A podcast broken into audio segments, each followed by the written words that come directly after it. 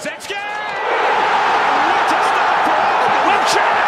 That was just wonderful to watch. Olá a todos, bem-vindos a mais um podcast do Arsenal Portugal. Uh, estamos em direto no YouTube, podcast número 12.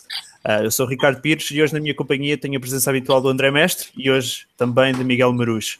Uh, o Arsenal não aproveitou uma excelente oportunidade para, para, para, para alargar a vantagem na, na, na, Premier League, empatou 100 golos um, frente ao Middlesbrough no sábado, no Emirates. Um, André Mestre, a exibição foi fraca, o resultado não foi bom, ou se calhar foi o menos mal, tendo em conta a primeira parte do, do Middlesbrough. Que, que análise podemos fazer a, a, a, este jogo? Eu acho que, tendo em conta a exibição, se calhar o, o, menos mal foi o, foi o resultado.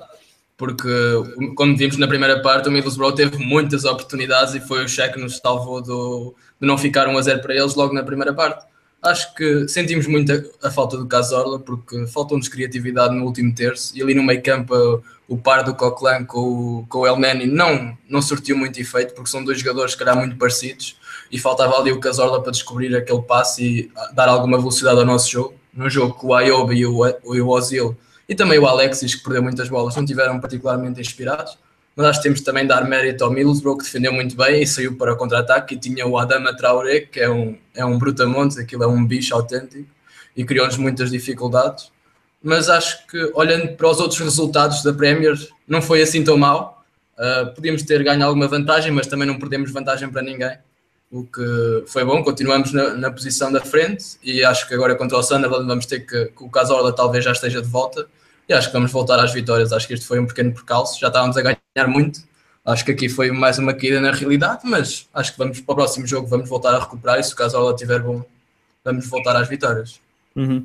Um, Miguel, bem-vindo. Concordas com o, com o André? Uh, achas que achas que Casorla fez falta neste jogo? E eu também tinha aqui esta questão: achas que havia necessidade de, de Wenger lançar dois médios defensivos como juntos, como, como Coquelin e, e El Nani? Primeiro, antes de tudo, obrigado pelo convite e obrigado por me receberem. É, é, a questão do caso Orla, eu acho que é, é, a maneira como o Arsenal joga, com, com esse médio criativo, como o caso Orla tem, cada, cada ano que passa, joga cada vez mais atrás. Ele antes, quando, quando veio, jogava sempre à frente do Arteta e etc e cada, cada vez ele parece que joga mais atrás, o que uma pessoa do tamanho dele é um bocado estranho. Mas ao mesmo tempo ele suplementa isso com aquela criatividade que eu parece-me que a, a, ideia do, do, do Jaca, ele vir para o Arsenal, as pessoas têm, ele vinha catalogado como médio defensivo e etc. Mas eu vejo como uma alternativa ao Casorla. Ele tem, tem, eles, se repararem, o Wenger tem tido sempre hesitação de pôr em conjunto com o Casorla, o Jaca e o Casorla. E eu penso que a ideia é o Jaca pouco a pouco e substituindo a criatividade do Casorla, porque são, é, é, um tipo muito robusto, mas que tem uma qualidade de passe incrível. E neste jogo, aquilo que eu, eu, eu há bocado estava a ver uma estatística curiosa. Pronto, o Arsenal, obviamente, teve 75% de posse de bola e não é normal. Eh, acho, acho que aconteceu a mesma coisa ao City, em que tem 75% de posse de bola e mesmo assim não ganhou o jogo. E o Arsenal com 75% de posse de bola outra coisa, outra estatística curiosa que eu vi foi que o El Neni tem qualquer coisa como porcentagem de passos, 94% de passos bem sucedidos. Só que o único que ele fez para a área não, não foi bem sucedido. Ou seja, aquela penetração que o Casorla dá, que são as bolas, eh, e, e, que, o Jaca também dá, que são as bolas por cima a entrarem nas costas da defesa, para o Alcott e etc, e etc com o El Neni e com, e com o Coquelin, eu ainda não percebi agora, o, o Coquelin agora, mesmo eles, no, mesmo os colegas dele da equipa, agora chamam-no Coquelin. Parece que ele agora deixou de ser Coquelin. Os mesmos franceses chamam-no Coquelin, agora, agora ao fim de 5 anos ou qualquer coisa. É verdade. É que deixou de ser qual é que é o nome dele. Mas pronto, e, e acho que é essa questão. O El Neni, vamos a ver, ele tem, consegue fazer isso, 94% dos passos bem-sucedidos, mas são coisas laterais e perde-se essa penetração do caso Orla. Uhum. Um, achas, que, achas que o cansaço do jogo de, de quarta-feira também pode ser, pode ser uma justificação para, para, para a exibição menos conseguida? Isso é inegável, porque nós podemos achar, então, mas quer dizer, eles não vão, não, não, mesmo tenham um dia de descanso depois de um jogo da Liga dos Campeões, e neste caso o, o Arsenal com o Ludogorets chegou em casa, eh, mesmo que isso mesmo que a gente pense, então, mas eh, gostasse muito de jogar outra vez 90 minutos ao fim de 4 dias ou qualquer coisa. A verdade é que todas as equipas se sentem disso.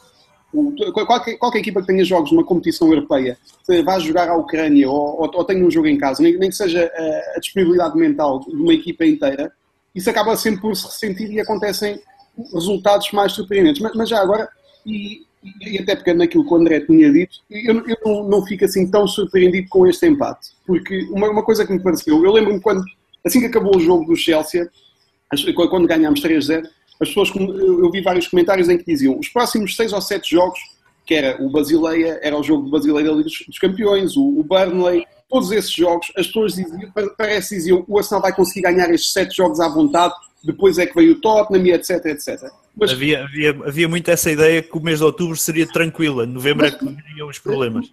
Mas eu, eu, eu nem, que o Arsenal vá jogar só, o Arsenal ou qualquer outra equipa, o, o, irem jogar, nem que fosse só equipas do Championship, durante sete jogos seguidos, eu acho muito, muito pouco provável que qualquer equipa que seja, seja o Barcelona, seja o Bayern, tenha sete vitórias seguidas. Quando isso acontece, é uma raridade. O Arsenal agora já vinha com várias vitórias seguidas. Mas esperar que, só por serem adversários teoricamente mais fáceis, que se isso, que se, isso se transforme em vitórias, ainda por cima uma série tão grande de vitórias, acho, acho que não se pode esperar isso. E já tivemos bastante sorte com uma série de resultados em que ganhámos no fim ao, ao Burnley, eh, o, o, o Swansea, perdão, Southampton. O, o Southampton, eh, a vitória do, do, do, do Swansea 3-2 também não, não, não é assim tão contável como isso, em, com, com a expulsão do Jaca tivemos de, de, sofrer bastante no fim. Ou seja, andámos a, a, um bocado a abusar da sorte. Se o grande problema é empatar 0-0 em casa com uma equipa que o Traoré jogou bastante bem, o Valdés fartou-se de defender, eh, se, se, se, isso é um, é um, grande problema, não faz parte, não, não se pode ganhar sempre e jogos que supostamente teríamos obrigação de ganhar e que nos estavam a correr dificilmente, conseguimos dar a volta. Este não conseguimos, foi um empate, acontece. Uhum. André, concordas com o Miguel? Achas que o, que o cansaço uh, teve um, um, peso importante no, no, no, desempenho da equipa no, no sábado? Sim, concordo, concordo a 100%, porque se olharmos para os, para, os outros, para os outros campeonatos e para as outras equipas, quase nenhuma conseguiu ganhar. Quase nenhuma equipa que jogou na Champions, teve Champions na terça e na quarta, conseguiu ganhar os seus jogos, e se conseguiram ganhar foi com imensa dificuldade. Por isso acho e isso tem sido, já tem sido bastante normal. As equipas depois da Champions têm sempre alguma dificuldade. Nós temos conseguido ganhar, ganhar os jogos, temos conseguido ganhar os jogos, com mais ou menos dificuldade, principalmente em Swansea, Southampton, no Burnley, foram jogos que ganhámos com bastante dificuldade.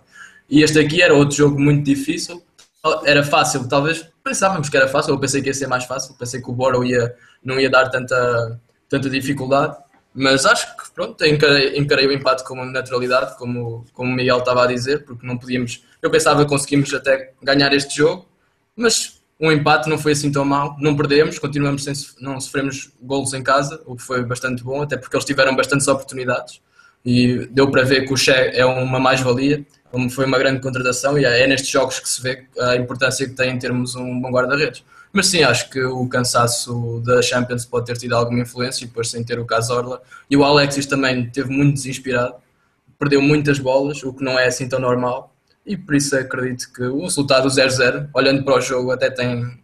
Até foi justo, foi justo. Acho que não merecíamos mais, apesar de termos tentado mais do que eles, acho que não merecíamos mais do que, do que um empate. Uhum. Um, fal falámos há pouco que, que o Miguel referiu que, que o Chaka é um jogador muito, muito idêntico ao, ao Casorla e, e que, que o Wenger pretende colocá-lo aos poucos e poucos a ser o substituto de Casorla. Uh, sabendo que Cazorla não estava, não estava disponível hoje um, e que Chaka estava, está, está suspenso por causa do cartão vermelho, um, para ti qual seria o nome, qual seria a solução para este jogo? Porque também temos em conta que Ramsey, se calhar até poderia ser o nome que se adequasse para aquela posição na ausência dos dois, mas Ramsey também, também está lesionado.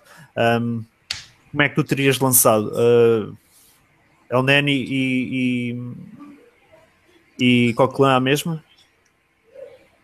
Uh, não sei, não sei. Uh, por acaso reparámos que o Chamberlain entrou para o meio campo. Ou seja, neste jogo, neste jogo, olhando para o banco, se calhar o Chamberlain iria ser a alternativa, mas também não concordava, nem, nem nunca ia pôr o Chamberlain a titular ali no meio campo para, neste jogo. Mas acho que sim, eu acho que o Wenger teve por o El Neni. O El Neni tem, quando tem entrado tem jogado bem, mas, tem, mas normalmente ele entra quando os jogos já estão, nós já estamos a ganhar. E nesse tipo de jogos ele é muito bom para manter a, o controle de bola, manter a posse, fechar ali o meio campo. E nestes jogos em que, em que nós temos que marcar, temos que ir para ele, é um jogador, como o Miguel disse, tem muita assertividade no passe, mas é, são passos laterais, é como o Arteta, tem muita, tinha muita assertividade no passe, mas eram passos laterais, e o caso Orlec mete as bolas para a frente, mas acho que não havia outra opção. Sem ser o El Nani no meio campo para este jogo, não, não acredito que o Chamberlain, apesar de ser uma alternativa, eu nunca meteria o Chamberlain de início. Uhum. Miguel, um, nós iniciamos o jogo com dois médios defensivos. E, ao intervalo estamos 0-0, dificuldade, dificuldade em criar perigo, porque tivemos mais posse de bola, tínhamos, uh, tínhamos mais ocasiões, apesar das mais perigosas serem do, do Middlesbrough. Não achas que Wenger, se calhar, ao intervalo já podia ter mexido no, no na equipa? Acho que sim, mas eh, há, neste caso há um fator muito importante que é, que é a lesão do Giroud. Isto é, é, o, é o, típico jogo em que... O Giroud, não é? Sim, é o típico jogo em que o, o Giroud é preciso. É a equipa a jogar em casa, vem de uma série sucessiva de bons resultados, já sabe como é... Ele, quando, as, quando as equipas dependem, quando a equipa depende dele, é sempre complicado. Quando tudo está a correr bem à volta dele, ele, ele, ele consegue jogar bem. E, e, e com, com, neste caso, a equipa a jogar em casa com 10 jogadores ou outra equipa a defender atrás da linha da bola constantemente, basta ver, o que nós estávamos a fazer era sistematicamente a tirar a bola em cruzamentos. O Alexis esforçava-se por chegar a eles, mas o, Alexis, é, para começar, é um ponto de lança adaptado, é um tipo que pode ter um grande poder de impulsão, mas não é no meio de dois defesas, é em jogadas de contra-ataque, consegue cabecear. Não é, é com os pés os pés parados no chão, tem capacidade de impulsão para ganhar a bola a dois defesas centrais que estão habituados a, a, a cortar bolas na defesa. E uhum. só, só, voltando a uma coisa André, da, da, pergunta anterior do André, eh, por causa da, da questão do Chamberlain, há, há, um dado curioso, é que os melhores jogos, tanto do Iwobi, no final da época, no, no, durante a época passada, quando o Ozil teve lesionado, e do Chamberlain há dois ou três anos, os melhores jogos do Iwobi e do Chamberlain são a médio centro estou na posição do, do a, a 10, que obviamente não, não, ninguém no seu perfeito juízo vai, vai dizer que o melhor é jogar sem o Ozil. Não, porque o Ozil oferece, obviamente suplanta toda, toda, todas essas questões. Mas não deixa de ser curioso que o, o, o Chamberlain continua a jogar, ele, ele já, já substituiu o Walcott à direita, já substituiu o Sanchez à esquerda, põe-se ele a jogar a extremo, trata-se isso como uma espécie de educação para lhe para lhe dar outras responsabilidades até defensivas, para, para, para saber eh, ajudar os, os laterais, e, para, saber, e, e, mesmo ofensivas, na maneira de atacar, de cruzar a bola. Tenta-se dar-lhe uma nova, uma nova vertente enquanto jogador, mas os melhores jogos deles ao longo dos anos no Arsenal vieram a, a, a médio centro. Portanto, não acho que é impossível o Chamberlain, por exemplo, ter começado este jogo a médio centro. Uhum. Uh, o André tinha falado há pouco de das equipas, das equipas uh, que tinham jogado na Champions não todas terem tido muitas dificuldades neste fim de semana. Temos aqui um comentário do Marcos Daniel que está a dizer uh, as competições europeias acredito que vão ser fundamentais na luta pelo título. Uh, o Liverpool já está a tirar proveito disso e é verdade. Uhum. É muito verdade este comentário. Uh, vocês estavam a falar do Ox jogar a médio centro, mas a verdade é que ele na, na, na própria seleção inglesa também joga na, na a extremo. Um, se, se, se, se, o Ox não jogar, não jogar a extremo no Arsenal, Miguel, dificilmente joga também, não é? Mas o, o, a questão é, ele dá há, há, há um ano e meio para cá tem um problema de confiança, uma coisa terrível, em que ele falha a primeira e não corrige a segunda, falha a segunda uhum, uhum. E numa posição em que ele se vê com espaço para correr, com a, a, a, com a, responsabilidade de finalizar as últimas bolas, que é aquilo que se pede dos extremos do Arsenal ao longo dos anos, Ljungberg, Overmars, todos eles sempre tiveram, sempre tiveram a responsabilidade de finalizar as últimas bolas. Ele está mais que provado, e, ele, e é um jogador que teve oportunidades eu não conheço em nenhum clube do mundo alguém que tenha as oportunidades e sem corresponder que o Chamberlain tenha. as pessoas engraçam com ele etc. Mas ele tem oportunidades infinitas e continua a tê-las, porque marcou um gol ao Liverpool, marcou outro gol entretanto, mas uh, continua, continua a ser posto a jogar e não corresponde à confiança que é depositada. E neste caso, não tendo o Jacas suspenso, não tendo o, Ramsey, não tendo uh, o Casorla, não acho que seria má ideia pô-lo na posição que ele gosta, porque a mesma coisa, já, o, o Alcott já foi acomodado a ponta de lança como quis, entretanto, no início desta época já é ele próprio a dizer que prefere antes jogar a extremo, eh, que, que afinal acha que o treinador tinha razão e que o, a melhor posição dele é a extremo, portanto, eu acho que isso seria uma solução interessante e na, na idade que o, que o Chamberlain está, que já não tem 18 anos, na idade em que ele está, está na altura, se não se, não se vai afirmar agora numa posição, não sei quando é que vai, Uhum. Mas então acreditas, um, segundo as declarações do, do, do Ox, ele, ele, disse que se não tivesse mais minutos, que provavelmente ponderava sair. Acha, tu abririas a porta de saída? E, e é essa, eu, eu, tenho muito pouca paciência para isso, porque se, se, nós, se nós, nos recordarmos de, por exemplo, de, as duas últimas negociações contratuais do Walcott, em que ou, ou, ou, mando do agente, ou ideias dele, ou o que é que seja, ele transforma-se noutro tipo de jogador. E nós em Portugal já ouvimos essa conversa também de outros jogadores. Quando chegam ao final do contrato, estão a jogar para o contrato, e inclusivamente o Arsenal tinha, tinha, já, já, teve essa questão também o, do Adebayor, que ia de emprestado para o Real Madrid, eh, estava a jogar pelo contrato, foi para o Tottenham, estava a jogar pelo contrato, e é incrível. Assim que assinam o contrato, parece que relaxam. O, o Alcott, no início de, deste ano, ele veio, veio dizer que houve, fez um clique qualquer e a, a mentalidade dele mudou toda ele decidiu começar a, a, mostrar o que andava a fazer no ginásio, eh, eh, eh, decidiu dizer que andava a ter uma, uma, uma, um, um, apoio na preparação mental para os jogos, mas eu acho incrível é isto, é que então, mas ele andou a brincar até aos 27 anos. e aos, aos 16 anos vai ao Mundial, não, o, clique não se podia ter dado mais cedo, joga todas as semanas em frente a 60 mil pessoas. Não, não, não se podia dar, ter dado mais cedo este clique, eu acho isso muito estranho, mas é, é a mentalidade dele, não, não, não sei.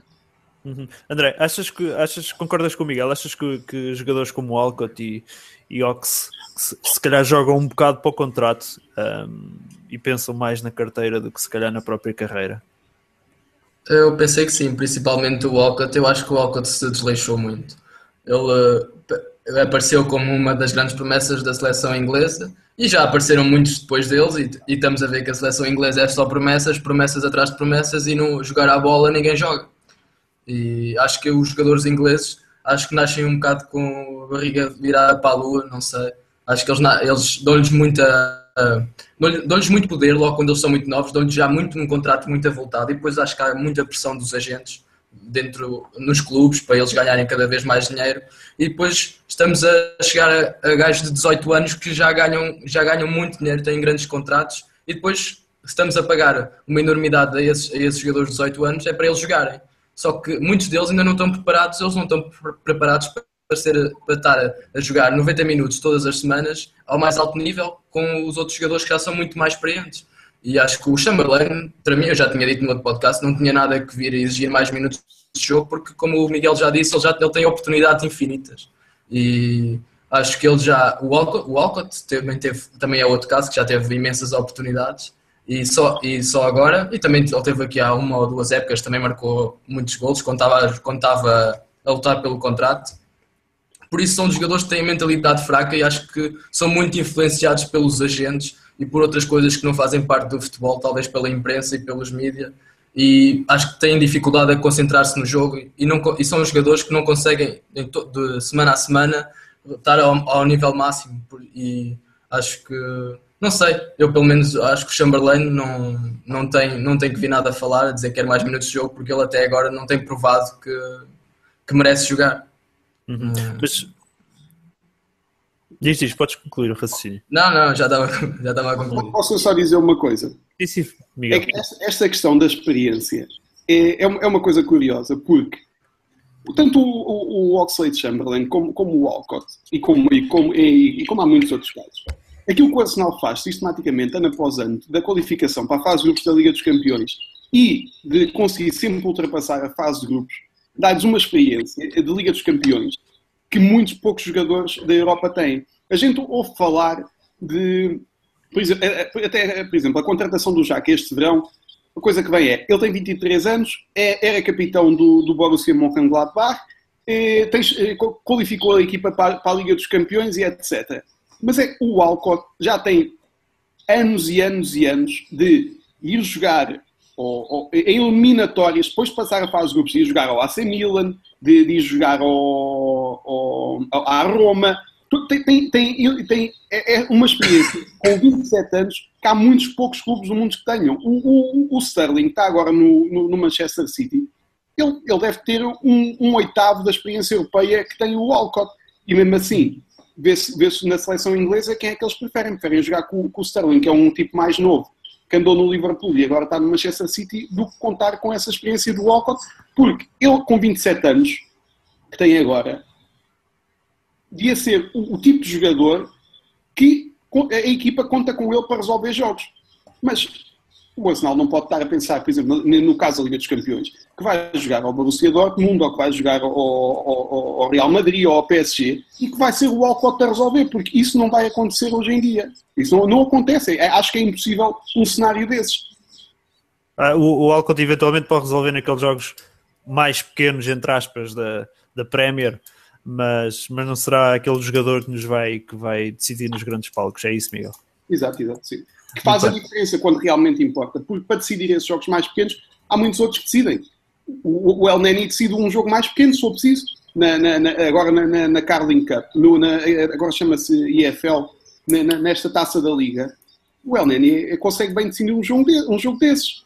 Agora, vai-se, por exemplo, ver o ano passado contra o Barcelona, quem é que marcou o gol fora ao Barcelona na Liga dos Campeões? Foi o El Neni, um tipo que acabou de chegar em janeiro, mas que não tem medo de entrar na equipa, em vez de de, de se cair nesses, nesses processos já quase automáticos do, do Walcott e etc., que não, acabam por não dar em nada. Mas ainda assim, estamos para aqui a dizer mal dele, ele este ano tentava entrar bastante bem, e, mas a questão é essa, é que ele já provou que é capaz, de, daquilo que ele faz, de, de, de entrar em espaços, remates cruzados e etc., ele é capaz de fazer isso bem. Há que elogiar aquilo que ele tem feito nos últimos três meses, mas com 27 anos, está na altura de ele não ter uma época de jeito, mas ter duas, três épocas em que põe o Arsenal no topo às, às custas dele e consegue ombrear tanto com o Ozil como com, com, perdão, como com o Alexis e etc. Porque ele, é, ele é um titular no Arsenal. O lado direito não há alternativa, ao, em termos de titularidade, não há alternativa ao Alcott. Portanto, ele tem de, tem, tem de, assumir a responsabilidade que é depositada nele e, e encarar isso com, com e, e, assumir a responsabilidade. É isso que eu acho. Uh, ainda falando do, do, do Ox, um, e não querendo fugir muito ao assunto, uh, André, uh, estávamos a falar que, que, que se calhar uh, a atitude do Ox não é, não é melhor e, e, e, os jogadores não deviam vir com, com, com com esta atitude de, de, de exigir, de, jogar para o contrato e, e, serem pressionados pelos agentes. Temos aqui até um comentário do António Almeida que diz que uh, desde muito novos que, que têm patrocínios atrás de patrocínios só por marcar meia dúzia de golos nos Júniors e isso vê a diferença desses jogadores para o Vardy que agora podia estar de carteira cheia no Arsenal. Um, uh, mas André, não achas que abrindo a porta, uh, abrindo a porta de saída a um jogador como o Ox um, que ainda é jovem. Uh, lá está, é aquela tal história, margem de progressão muito grande, não podemos estar a, a, a deitar fora um, um, diamante. Não sei, acho que essa foi a mesma conversa que levou o Alcott a ficar 10 anos no, no Arsenal. Foi um bocado isso, é aquele diamante que nós pensamos que temos e depois olhando bem para o Alcott, o Alcott, mesmo no seu maior nível, como ele tem estado agora, tem ao seu melhor nível, ele nunca apresentou uma qualidade de futebol como agora, em termos mesmo de recepção, de passe e de procura de espaços e finalização. Ele não é um jogador de classe mundial. E toda a gente pensava que ele aos 16, aos 16 anos, quando o viram, 16, 17, que ia ser um jogador de classe mundial. E ele acabou por não ser. Ou seja, se nós, se nós tivéssemos perdido o Walcott, não teríamos arranjado outro jogador para aquela posição que tivesse uma qualidade semelhante ou superior? Eu acho que conseguíamos arranjar. E o mesmo caso é, é, é com o Chamberlain. Nós não podemos estar constantemente a apostar num jogador, por muito bom que ele possa ser um dia, não podemos estar constantemente a apostar num jogador, a pagar-lhe salário, um salário enorme, a, a, a, a, impedir que desenvolvamos outros jogadores que se calhar têm mais vontade do que ele, só por ele ser possivelmente um diamante e por ter marcado 5 golos contra a academia da Nike, pelo Southampton, e fintar toda a gente na academia quando tinha 16 anos, 15 anos. É diferente jogar, jogar nos Júniors e jogar numa, num clube topo em que tem, tem que ter uma boa performance todos os dias. Eu acho que neste momento, se, se ele se for embora, conseguimos arranjar outra alternativa e haverá sempre outros diamantes que vão chegar, uns diamantes que vão brilhar mais, outros que vão brilhar menos. Neste momento, o diamante que é o Ox não, tá, não brilha muito e se o perdemos, há aquela há a possibilidade de ele virar um Pogba, mas duvido muito. Uhum. Miguel, concordas? Deduzo que concordas com, com, com o André. Se ele quiser sair, boa viagem. É, sim, ainda, obviamente que existe sempre é, aquele, aquele receio que, óbvio, que, que ainda por cima o Arsenal, óbvio, o Arsenal e os clubes ingleses sofrem com isso, que é, acabam por, por, mais tarde ou mais cedo, acabam por pagar essas transferências no corpo porque os, esses jogadores, quando são vendidos, são sempre para clubes da Liga. E, obviamente, que poderia acontecer, imaginando, o, Chamberlain, por exemplo, ele estando no City, ou até aquela conversa do Chelsea, quando, quando houve a transferência do, do Sheik, foi dito que, cá à última da hora, o Mourinho queria, queria que o, o, o, o Oxlade Chamberlain fosse para o Chelsea, em troca, em troca do Peter Sheik vir, vir para o Arsenal. Uhum. E, obviamente, que isso não é uma coisa que, que me deixa, que me deixa à vontade, porque sei que eh, eh, eh, poderia, com, com, poderia ter, temos, poderíamos ter problemas com ele a jogar contra nós. Agora, eu acho que e, ao longo dos anos sempre ouvimos vários comentadores de, de, de pessoas próximas ao, ao Arsenal, o, o, o, Lee Dixon, o Ian Wright, sempre disseram que a, grande, a principal característica do Wenger é a lealdade e o principal defeito do Wenger é a lealdade. E todas essas, e lá está, aquilo que eu acho, e nós temos vindo também ao, longo dos anos a ver, os jogadores que são muito bons no Arsenal em novos e depois saem, eles eram bons no Arsenal. Esse tipo de jogadores eram bons no Arsenal. E se calhar vamos ver eh, eh, como é que, agora por exemplo, como é que o Sérgio Gnabry, qual é o desenvolvimento que ele vai ter na Alemanha, qual, esse tipo de coisas em que, enquanto eles estão protegidos, e o Arsenal protege muito os jogadores novos, eh, enquanto eles estão protegidos por, eh, por, por toda, por toda esta, esta, eh, esta cultura onde não se espera que eles resolvam coisas e podem continuar a, a jogar, eles parece que têm uma rotação que é superior àquilo que eles produzem em campo ao longo dos anos.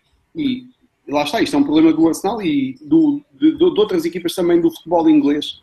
Mas é porque se nós repararmos, estes, os jogadores que o Arsenal foi tendo ao longo dos anos que eram vistos como, como grandes estrelas, obviamente excetuando o Fabregas e etc., que são, que são casos únicos de com 17 anos jogar na equipa principal e etc., mas estou-me a lembrar, por exemplo, do Carlos Vela, de, pronto, desse, desse tipo de jogadores que se esperava que, que se impusessem na equipa, do, do Denilson e, e, e, etc. Eles quando saem do Arsenal acabam por nunca fazer nada de jeito. O Bentner, o, todo, todo, todos esses jogadores, e lá está, voltando à questão da experiência, já foi o, o Sanogo, esse tipo de coisas, eles jogam no Arsenal. O Sanogo já marcou, já marcou gols na Liga dos Campeões. E hoje em dia, onde é, onde é, onde é que ele anda? O Arsenal, o, se, o Arsenal eh, dispensar o Sanogo para alguma equipa, ninguém vai pagar por ele, o Arsenal vai ter de deixar sair a custo zero. Vai, vai, o Chamac eh, tem 32 anos agora, foi, assinaram-no agora já no decorrer do campeonato. E o que é, que, é que o Chamac vai fazer? Entretanto, o, Chamac veio para o Arsenal, foi-lhe dada a confiança para jogar e marcava gols quando o Van Persie estava lesionado. Portanto, eu acho que esse tipo de jogadores tem também de pensar um bocado e ver que são-lhes dadas condições e é-lhes é dado, se calhar, confiança a mais, é que noutros sítios ninguém, tem, ninguém faz isso. Portanto... Falaste do Chamac, o Chamac ainda recentemente veio dar uma entrevista que um, estava muito chateado com o Wenger porque, porque aproveitou a oportunidade da lesão do, do, do Van Persie para marcar golos e depois quando o Van Persie regressou foi novamente encostado. Um, Miguel, tenho aqui uma pergunta diretamente para ti, feita pelo António Almeida, uh, a perguntar qual é a tua, a tua opinião relativamente ao Wilshire, se, se, se Um, ele diz, e o Wilshire tens a mesma opinião, Miguel? Deduzo que se a mesma opinião para o Wilshire de que terás para, para o, o Ox e para o Alcott. Não, não tenho a mesma opinião do, para, para o Wilshire e uh, a minha opinião, uh, até essa, uh, só, agradeço a pergunta, e, mas já agora, só, só, só contextualizando melhor aquilo que eu vou dizer, é, é essa questão do, do Ox, e nós estamos a falar disso, pelo que ele veio dizer, é, é, essa, essa ideia de deixar a porta entreaberta para se mudar para outro sítio se não jogar o suficiente, serve igualmente para o Ramsey, porque o Ramsey, eh, eh, para além daquele período que teve, que não fez mais do que a responsabilidade dele, em que ele entra diretamente para o 11, venha, para o 11 inicial, venha de lesões, aconteça o que acontecer, o, Ramsey entra sempre. E, para além de um período que pode ser, pode ser visto como muito bom, mas eu acho que é um período razoável, em que ele faz o que se espera dele, não, não, não, não, não corresponderam ainda à confiança que tem. Quanto ao Wilshire, ele tem qualidades que os outros não têm. O Wilshire, de certeza absoluta, não vem com essa conversa dizer que sai do Arsenal se não jogar e etc. O Wilshire, o Wilshire não se importaria de estar no Arsenal se não tivesse, eh, eh, de continuar no Arsenal a jogar este ano, se não tivesse ouvido aquela questão de ele sair da seleção inglesa. É uma coisa que é importante para ele e aquilo que o Wenger disse quando, quando o deixou sair emprestado para o Bournemouth foi eu espero que o Wilson jogue toda a carreira no Arsenal e ele é, ele é o, o, uma, é é, está-me a faltar a expressão portuguesa, mas é um futuro capitão do Arsenal. Porque ele tem coisas, tem características que esses jogadores não têm. Nem que seja pelo facto de o Ramsey vir do Cardiff falar de onde é que foi, o, o Alcott e o, e o Chamberlain virem do Southampton e o Wilshere está no Arsenal desde os 9 anos ou dos 10 anos. Só isso é uma grande mais-valia. No, no, nos dias de hoje é uma coisa extremamente importante, porque o, é, as grandes equipas inglesas, quase ninguém tem jogadores da formação. E só, só, só, isso, e de ver se agarra com que o, o, o, Wilshire joga pelo Arsenal quando pode, obviamente tem, tem o problema das lesões, mas relativamente a ele, eu punho num caso especial por causa disso, porque a parte mental dele está, está no sítio certo para o Arsenal. Se, se calhar a parte mental do, do, do, do Walcott ou do Chamberlain está no sítio certo para a carreira deles. Mas a mim interessa mais o que o Arsenal faz em campo do que aquilo que o Alcott faz na carreira dele. Uhum. Uh, André, uh, concordas com o Miguel? Achas que o Wilshire está num, num patamar diferente de, do Walcott e Oxley Chamberlain e mesmo Ramsey? Sim, está no. Concordo. O Wilshire é um jogador que já nos deu jogos, jogos incríveis nós sabemos exatamente a qualidade que ele tem e ele já é um jogador que já provou dentro de campo a toda a qualidade que ele tem, tanto por nós como pela seleção. Até se calhar, se a seleção fosse, se tivesse um treinador melhor, um treinador com futebol mais atrativo, a seleção inglesa, o Wilshere podia já ter sido um, um jogador ainda mais influente na, na seleção, mas sabemos que ele tem uma qualidade enorme e é um jogador que é Arsenal, é Arsenal e nota-se mesmo ele a falar, é um jogador que vive o Arsenal e como o Miguel disse, e como o Wenger também já disse, que o via como um futuro capitão, eu acho que o Wilshere é um jogador que tem a atitude correta, tem a garra dentro de campo e nota-se que ele tem a vontade e paixão de jogar pelo clube, coisa que eu ainda não vi no, no Chamberlain. Por isso acho que o Wilshere é um caso à parte. O Wilshere é um jogador que se, tiver, se não tiver lesões é um, é um jogador titular. É um jogador titular, é um jogador que tem uma qualidade enorme. O problema dele sempre foi as lesões e não tanto a atitude dele.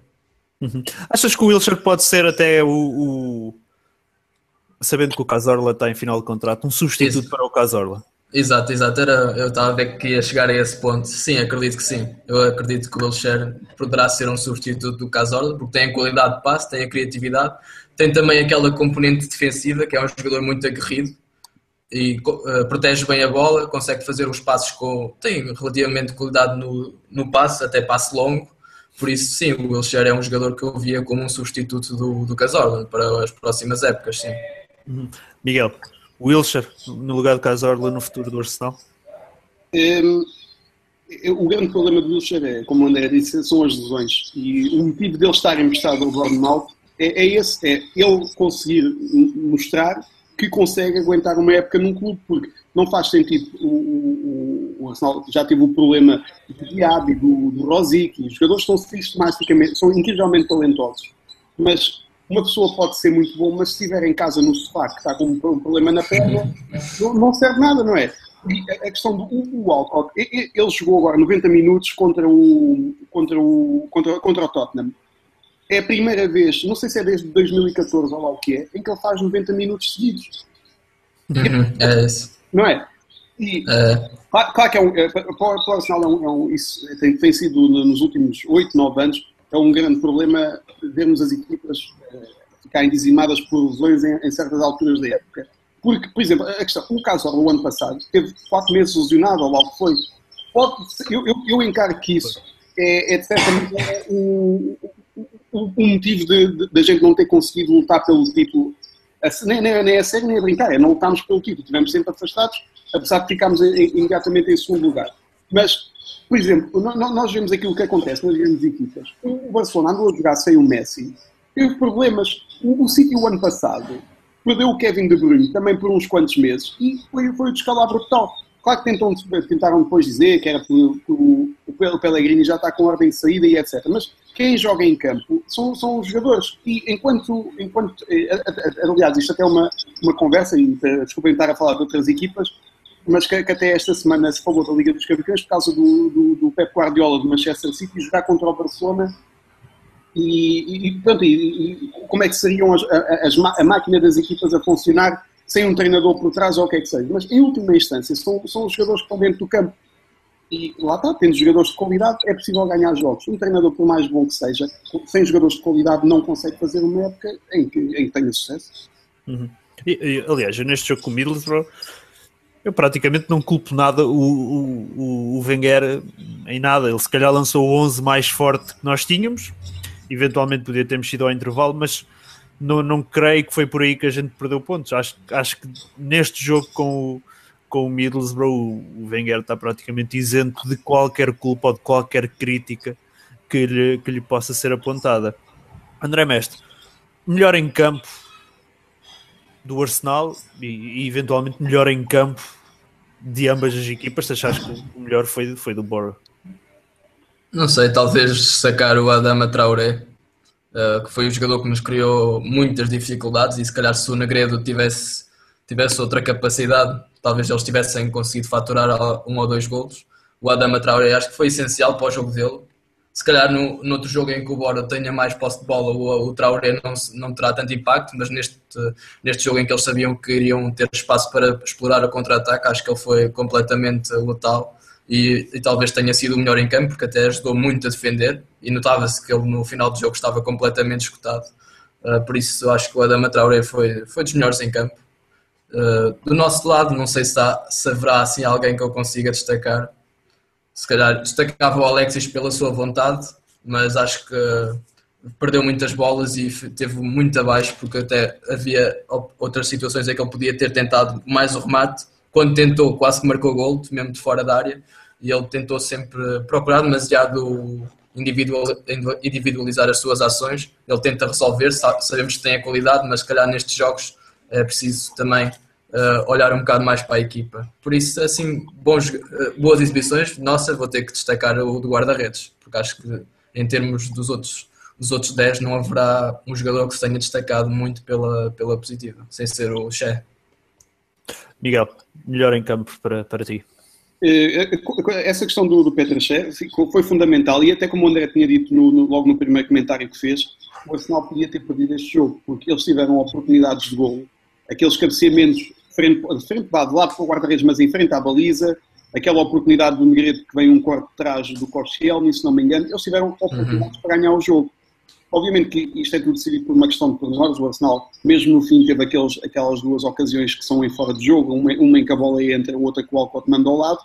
Mas, eh, no geral, eh, entre o Petracek e talvez o Mustafi, eu acho que ele ne- neste jogo teve melhor que o Koscielny e, eh, se nós se, nos recordarmos, ele teve um problema qualquer em que o Negredo pisou-lhe o pé atrás, ele, ele ficou a queixar-se, mandaram o Gabriel aquecer e a seguir ele está a jogar e a mandar a equipa para a frente sem nada. Eu lembro-me até de um momento em que o, o- o comentador do, do- do- Eu estava a ver na, na televisão americana, o comentador do, do- canal onde eu estava a ver o jogo, o, o Mustafi faz um remate à entrada da área e ele, e ele diz: Eu nunca tinha visto um, jogador, um defesa rematar de fora da área sem ser aos 90 minutos esperados.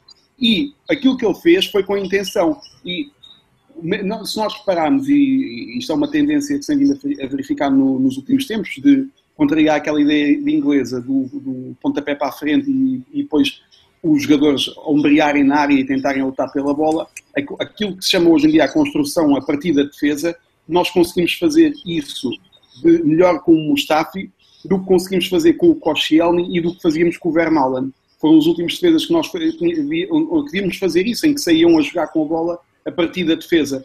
E o Mustafi, no, no, na defesa, ele, ele, é, ele, ele, é, relativamente baixo, mas ele consegue ganhar bola, bolas de cabeça a, avançados muito mais altos do que ele. E, e, e, é um jogador que me tem impressionado imenso, mas lá está, 35 milhões é, é isto que se pede dele. Uhum. Tá, o, o, Mustafi está a justificar o, o, dinheiro que foi pago por ele, claramente. Uh, ele é muito forte no, no, no, jogo aéreo, tem uma grande entrega ao jogo e prova disso foi quando ele saiu para, para, para ser assistido. Logo a seguir entra em campo e, e, e joga como se, como se nada passasse. Uh, mas eu, eu sou da opinião, da mesma opinião do André. Para mim, o melhor em campo foi o Traore do, do, do, do, do Borough. Um, do lado do Arsenal, talvez Petr por causa daquele, daqueles lances que nos safou de, de, de, de, de uhum. sofregor. Tá, dos jogadores de campo, provavelmente Mustafi também. Uh, iria para o Mustafi, mas, mas se calhar realce mais o Che, porque foi se calhar mais decisivo em segurar, em, em, em conquistarmos um ponto do que, do que, do que, do que perdermos dois.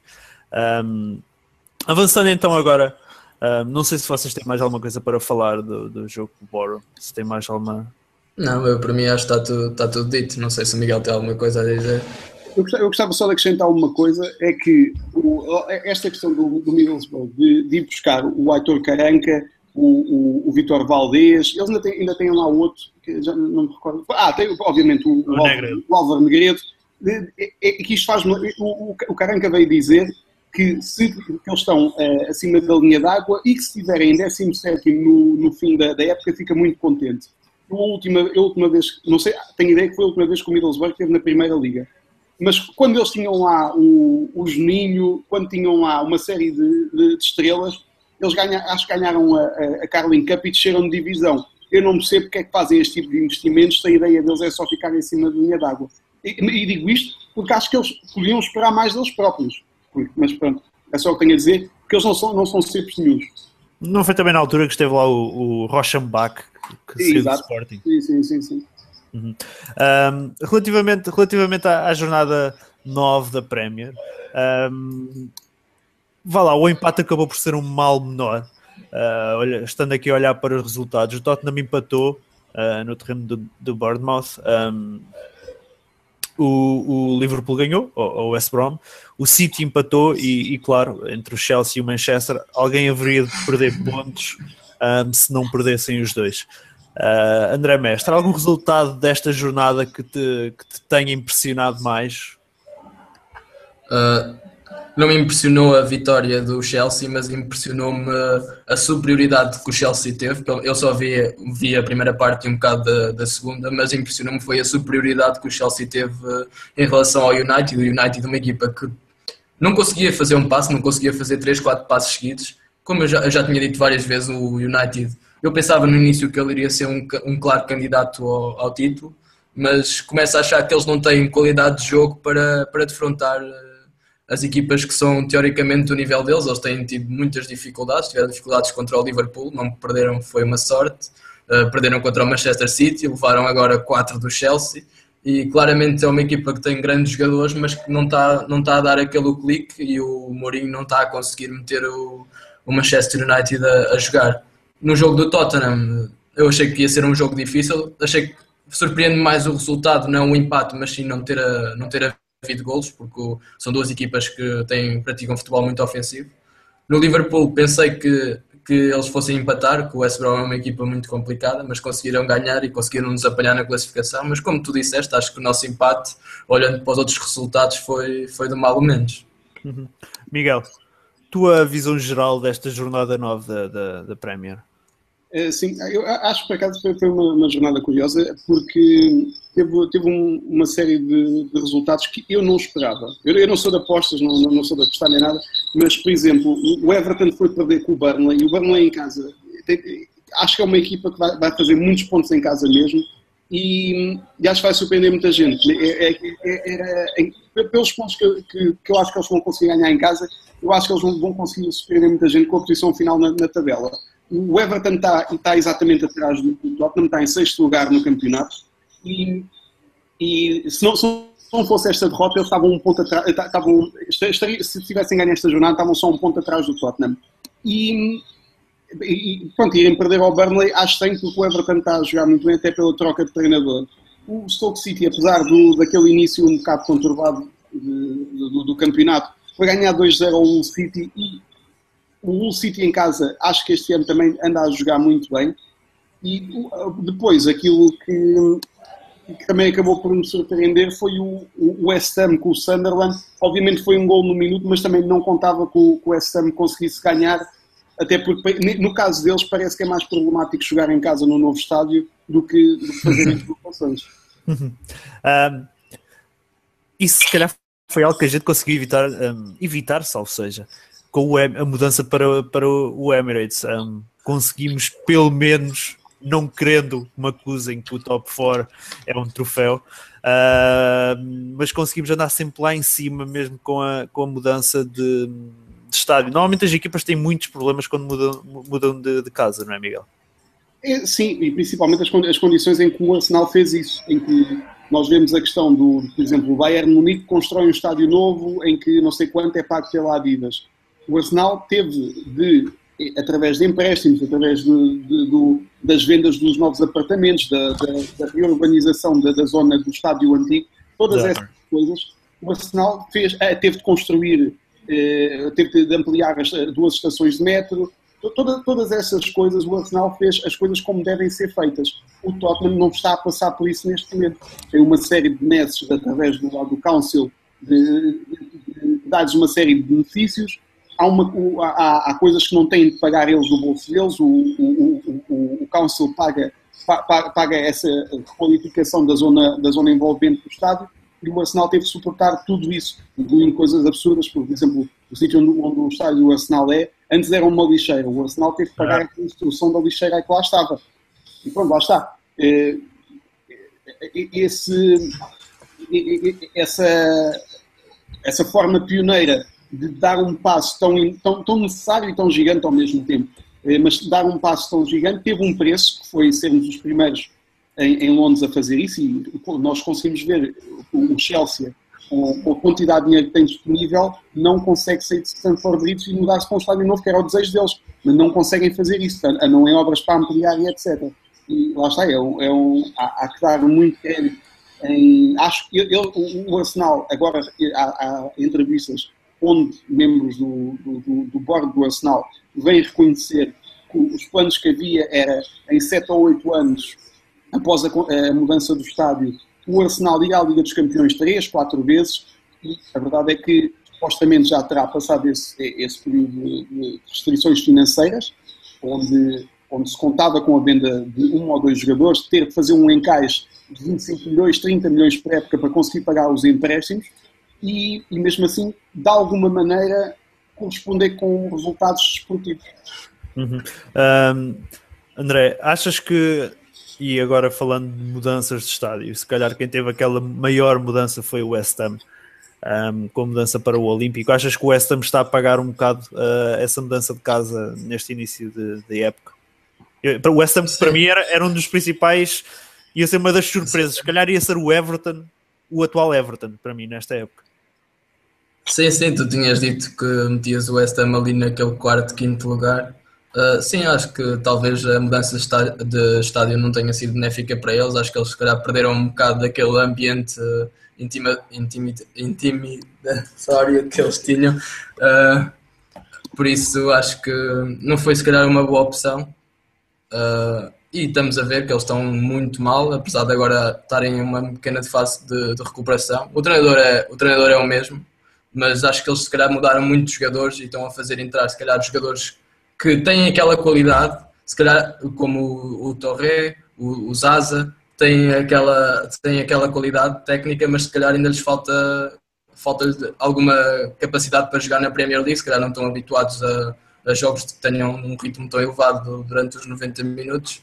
Por isso acho que eles estão-se a ressentir, se calhar é, são os fatores de uh, alguns jogadores que chegaram novos e algumas mudanças na equipa e se calhar, como vocês já falaram, a importância da mudança de estado e se calhar a, a perderem aquele... É, acho que perdemos o André. Um... Posso só dizer uma coisa relativamente Força. ao Ham, enquanto tentamos que ele volte. É que nós, se nós nos lembrarmos do que aconteceu no início da época, uh, no, no, início da época, peço desculpa, no, durante o verão, o, o tipo de, de, avançados que o West Ham estava à procura era, era primeiro era, o, assim que o, a Juventus contratou o Higuaín, era o Manzukic. Depois decidiram virar-se para o Carlos Baca. Depois eh, foi uma, uma série desses avançados eh, obviamente com, com, com, com um estilo de jogo e com um poderio mesmo físico que, que, que se ajustava facilmente à, à, Premier League. A verdade é que eles não conseguiram nenhum desses avançados. E, e, e, e foi público o, o, interesse deles em, em, numa série de 4, 5 jogadores em que tentaram contratá-los e não conseguiram nenhum, nenhum avançado de topo. Podes tentar projetar para outro nível. E já agora, essa questão do estádio, eu acho eles tiveram, têm um estádio ofensivo pagam uma, uma, renda, uma coisa irrisória, têm o estádio oferecido, mas acho que é um presente um bocado envenenado porque eles tinham o, Upton Park, é, é um, um estádio como era, como era Ivory, é, é, em Londres é o, é o único estádio que, que, se, que se aproxima da Ivory em termos de mística e agora tem uma pista de corrida olímpica à volta do estádio que, por mais que queiram, não se podem desfazer dela porque o West Ham tem aquilo um dia da semana mas continua a haver outros eventos no estádio durante, durante o resto da semana. E eu, pelo menos, eu nunca, nunca gostei disso, de estádios com, com pistas olímpicas à volta. É verdade. Uh, André, nós perdemos-te uh, um bocado. Uh, mas aproveitando que, que, que, quem nos está a assistir tem estado a, tem estado a participar, André, vou-te deixar esta pergunta do André Costa. Boa noite, acham que o Lucas Pérez poderá substituir o Giru na frente? Uh, na minha opinião, acho que o Lucas Pérez é um jogador mais lutador e com mais vontade. Qual é a tua opinião? Achas que, achas que o Lucas Pérez poderá, poderá ganhar a corrida um, a Giru numa, numa segunda vaga pelo, pela frente de ataque, visto que Alexis é o titular?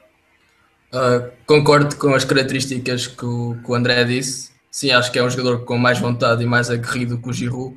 Mas, por exemplo, neste, neste jogo o, não havia Giroud, o, o Wenger meteu o Lucas Pérez, mas eu, eu tenho quase a certeza que se, eu, que se o Wenger tivesse o Giroud, tinha posto o Giroud, porque acho que era o tipo de jogador que neste jogo nós precisávamos, porque nós tínhamos algum espaço para meter bolas na área, só que, como o Miguel já disse, era o Alex que estava a tentar cabecear e se tivesse lá o Giroud, claramente podia ganhar um ou dois lances e conseguir fazer um gol. Eu acho que neste tipo de jogos em que as equipas vão estar muito, muito fechadas, o Giroud pode ser um jogador essencial, pelo menos nem que, uh, a alternativa ao Alexis, a jogar, a jogar de início, ou talvez a entrar como aos 70, 60, como entrou o Lucas. Por isso vai ser difícil o Lucas ser uma alternativa ao Giroud, porque eu acho que eles são capazes de coisas diferentes. Eu acho que o Lucas tem características que o Giroud não tem, e se calhar o Lucas noutro tipo de jogos, se calhar em, em 70% de jogos pode ser uma alternativa na frente, mas naqueles 30% em que as equipas como o West Brom, como o Burnley, como, como o Boro, que vão estar, vão estar lá atrás fechadas, acho que o Giroud é um jogador essencial para esse tipo de jogos. Ou seja, vai ser um bocado complicado o Wenger gerir um, um bocado ali a zona da frente, porque agora que são três para uma posição, e depois ainda virá o Elbeck, ao que parece está, está em, a caminho da recuperação Sai amanhã isso, no nosso, nosso blog essa notícia. Regressa, não, a partida regressa em janeiro. Por isso não sei muito bem se o Lucas será, será alternativo ao Giroud. Acho que são jogadores diferentes, apesar de poderem jogar na mesma posição. Mas concordo quando o André diz que, que, são, que é um jogador que tem mais vontade e que mostra mais querer, mais querer que o Giroud. Isso acho que está patente na, na cara dele e nas expressões dele e na maneira como, como ele joga. Uhum. Uh, Miguel, tu pareces ser um, um real conhecedor de todo o processo de construção do, do, do Emirates. Uh, temos aqui uma, uma, uma questão do, do, do, do, Marcos Daniel uh, que diz: uh, não tendo ajudas, entre aspas, externas para a construção do Emirates, não terá sido também alguma incompetência da direção? Um clube, um clube como o Arsenal acho estranho não ter tido qualquer apoio. digo isto com alguma ignorância minha porque não conheço bem o processo. Um, não é estranho, se calhar, esta pergunta até se calhar faz sentido, agora sabendo do, da construção da, da, construção, da remodelação do, do White Hart Lane, um, que o Arsenal não tenha tido apoios na construção do Emirates, ao contrário de outros clubes. Eu, eu, posso, eu posso dizer que sei muito sobre, sobre esse assunto, porque eu tenho uma casa que é exatamente ao lado do estádio. Portanto, tô, tô, e, e, e, quando a comprei foi exatamente no ano em que, em que, o Arsenal começou, em 2006, quando o Arsenal começou a jogar no, no, no Emirates. Portanto, estou muito a par de todas essas coisas e das mudanças que ainda hoje continuam a, acontecer com aquilo que nós ouvimos muitas vezes falar do que é o Arsenal in the Community. Todas essas coisas mudaram-se agora para, mesmo para o lado do estádio, para uma zona residencial de, de, de andares, são uma coisa, são prédios, são aí cinco prédios de 15 andares, uma coisa espetacular. E, são aqueles mesmo à beira do estádio, não é? Do lado direito, quando se está virado para frente, e isso é uma coisa que tem 3, 4 anos no máximo. Ou seja, este processo é uma coisa contínua que ainda não está acabada. E obviamente também não se pode construir tudo de uma vez, senão depois não há, esgota-se esgota a procura. E, e, pronto. Mas para, para, para responder, eh, quando o Arsenal planeou, e o Arsenal não planeou em 2006 começar a construir o estádio. O, isto é uma, é uma ideia que já vinha de há muitos, muitos anos. Quando, eh, eh, tanto quanto eu sei, a ideia do Arsenal mudar de estádio da Ivory vem quando, em, em 90 e pouco, quando as equipas inglesas voltam a poder competir na Europa, quando se percebeu que não fazia sentido o Arsenal estar a deslocar-se as, com, com, com, a ideia que tinham de se tornar uma potência europeia e de poder rivalizar com, na altura com o Real Madrid, etc., não, não fazia sentido estar a receber eh, equipas estrangeiras em Highbury, onde os visitantes, o autocarro dos visitantes entra entre duas casas residenciais de dois andares e pronto. Eh, eh, essa, essa ideia já vinha de há muitos anos.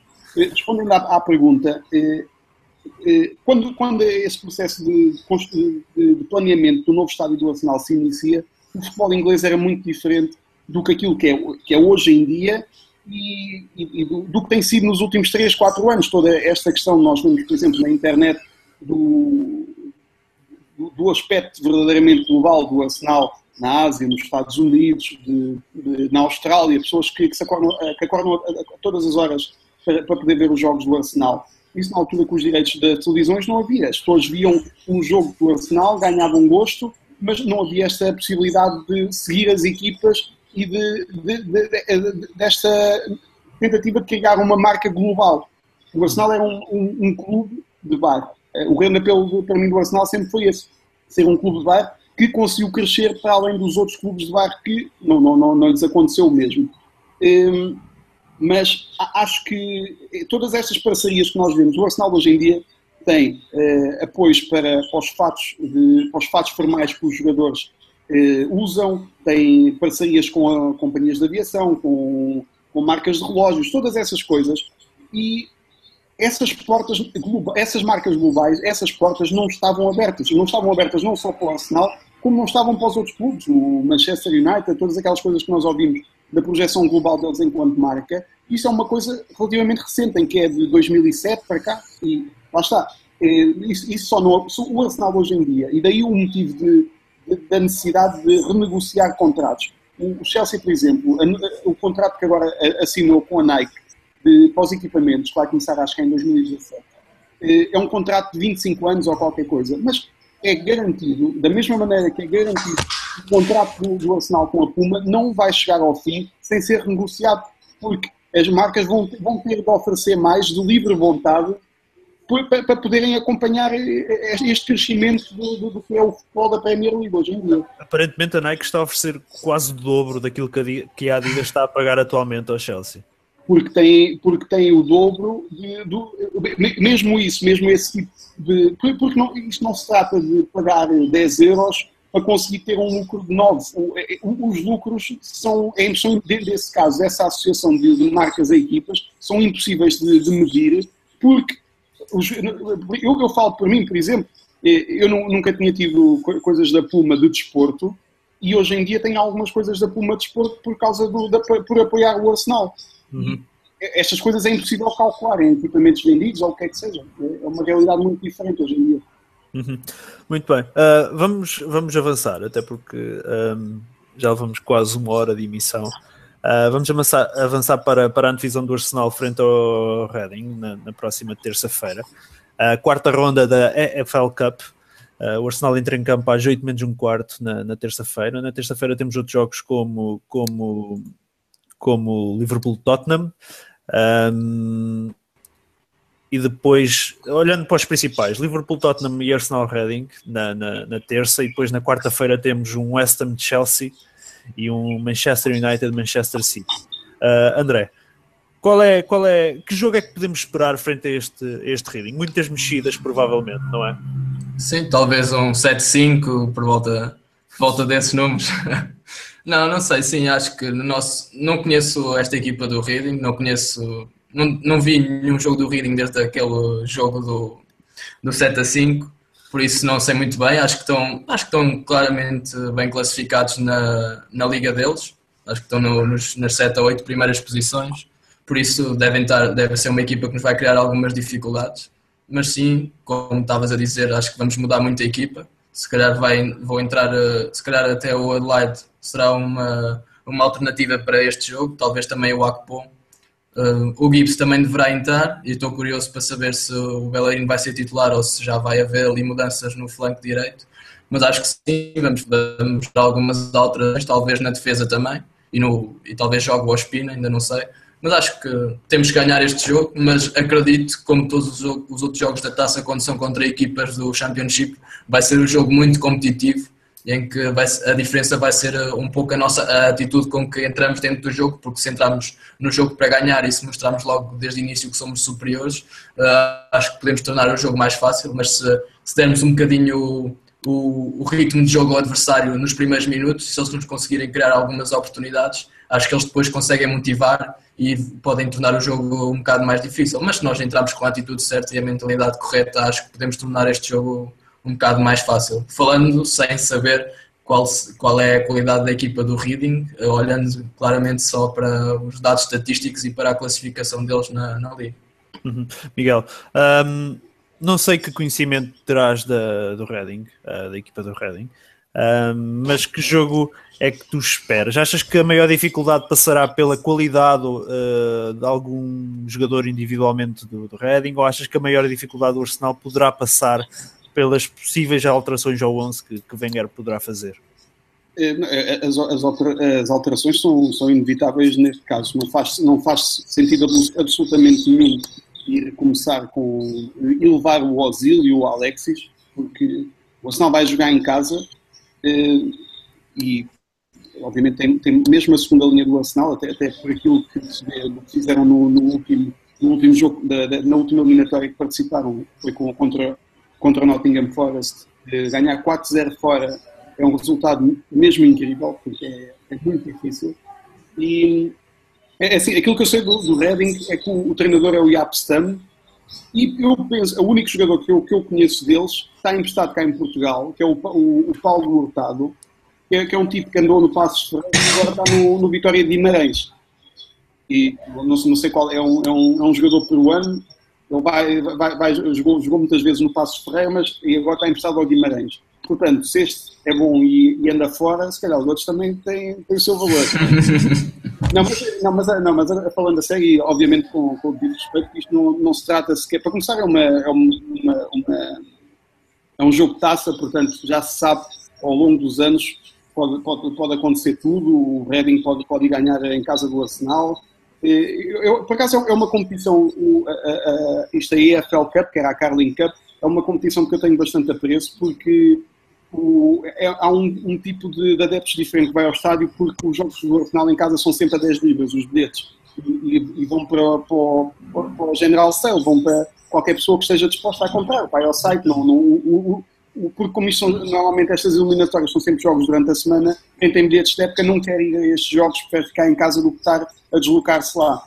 E o, o, é um tipo de jogo que, que, que, eu sempre gostei muito e ao longo dos anos temos, temos tido surpresas incríveis e muitas goleadas do, do Arsenal, das equipas de miúdos mais novos do Arsenal a baterem-se com, contra equipas de, de escalões inferiores, mas com, com outro tipo de jogo e com, e com as suas qualidades eh, ao longo dos anos. Mas, curiosamente, eu acho que o Wenger nunca ganhou a, EFL não. Cup.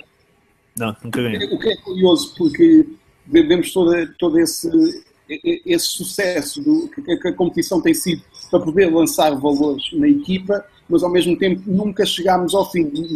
Dizendo isto, mas uh, recordo uh, quando, uh, se não me engano, foi contra o Chelsea, a última final que nós fomos desta taça, em que o Arsenal decidiu continuar com os jogadores das mesmas eliminatórias anteriores. Lá está, às vezes corre bem, eu lembro já, já temos eliminado duas ou três vezes nos últimos 10 anos o Tottenham, duas vezes se calhar, eliminámos o Tottenham desta competição com equipas muito mais uhum. fracas, eh, com o Arsenal a jogar com miúdos e eles a jogarem com a equipa principal, mas às vezes também corre mal. O que acontecer eh, não, não, não, é, não é nenhuma tragédia se o Arsenal fosse eliminado na, na, nesta eliminatória ou na próxima. Não era uhum. nenhuma tragédia. O, Arsenal na, aqui na, na, na, taça da Liga, na antiga Carling Cup, venceu apenas por duas vezes. Uh, na época de 86-87 e em 92-93. Um, as duas finais, uh, a primeira em 87 ganhámos 2-1 ao Liverpool e a segunda ganhámos 2-1 ao Sheffield Wednesday. Uh, nenhuma delas foi ganha pelo, pelo Wenger. Um, não sei também que jogo esperar, mas Uh, acredito que possa ser que possa ser um jogo com, poderá ficar mais complicado por causa por causa da, da rotação da equipa, uh, por assim dizer. Uh, tenho aqui uma pergunta do, do, do André Costa. André, e se calhar esta pergunta do André não, não, não não se aplica tanto agora ao jogo da taça por causa da tal rotação que poderá haver no 11, mas calhar aplica-se mais a futuros jogos da, da Premier e da, da Champions. Qual a vossa opinião em relação à condição psicológica por causa deste empate? O Arsenal vinha de uma série de vitórias e ontem não somou os três pontos. Acham que pode haver alguma quebra emocional para os próximos jogos? Acreditas que, que voltando um bocadinho atrás, lá está, voltar ao jogo com o, com o, com o Borough, uh, achas que, respondendo ao André, achas que hum, este empate poderá fazer moça uh, psicologicamente aos jogadores? Acho que é o que vamos saber quando formos defrontar o Sunderland em casa deles, não é?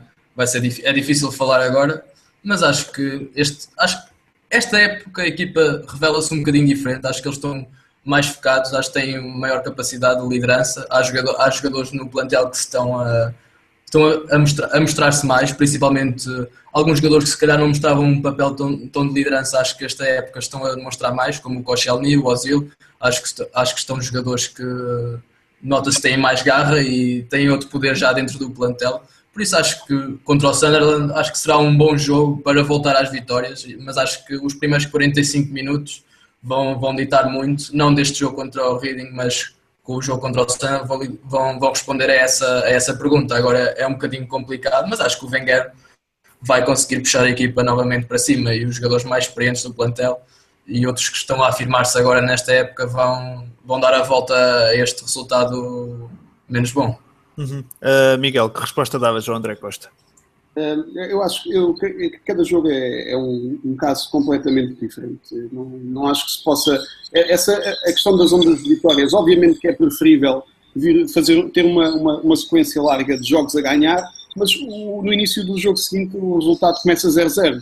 E, e às vezes acontecem coisas. Aquilo, aquilo que aconteceu hoje, por exemplo, ao, ao United, já se marca um gol aos 33 minutos, ou aos 33 segundos. Isso, isso eh, altera qualquer tipo de planeamento, qualquer tipo de estratégia. Se uma pessoa tenta andar atrás do resultado, altera logo completamente tudo. E, e, eh, acho que não. E, a vantagem de seguir um clube como o Arsenal envolvido em, em, várias competições é que nós podemos ver que jogámos com, com o Swansea, depois recebemos o Ludo Goretz e depois recebemos o Middlesbrough em casa agora vamos jogar para uma taça. Temos uma série de desafios diferentes em que jogamos com, com, com um alinhamento diferente, tentamos eh, umas vezes adaptarmos, outras vezes fazer alterações forçadas por causa das lesões e das expulsões, mas há, há sempre, cada, cada, cada jogo é, é, é diferente e, e, nós vemos, eh, quão distante parece agora, por exemplo, a equipa que entrou em, em, em campo contra o Liverpool,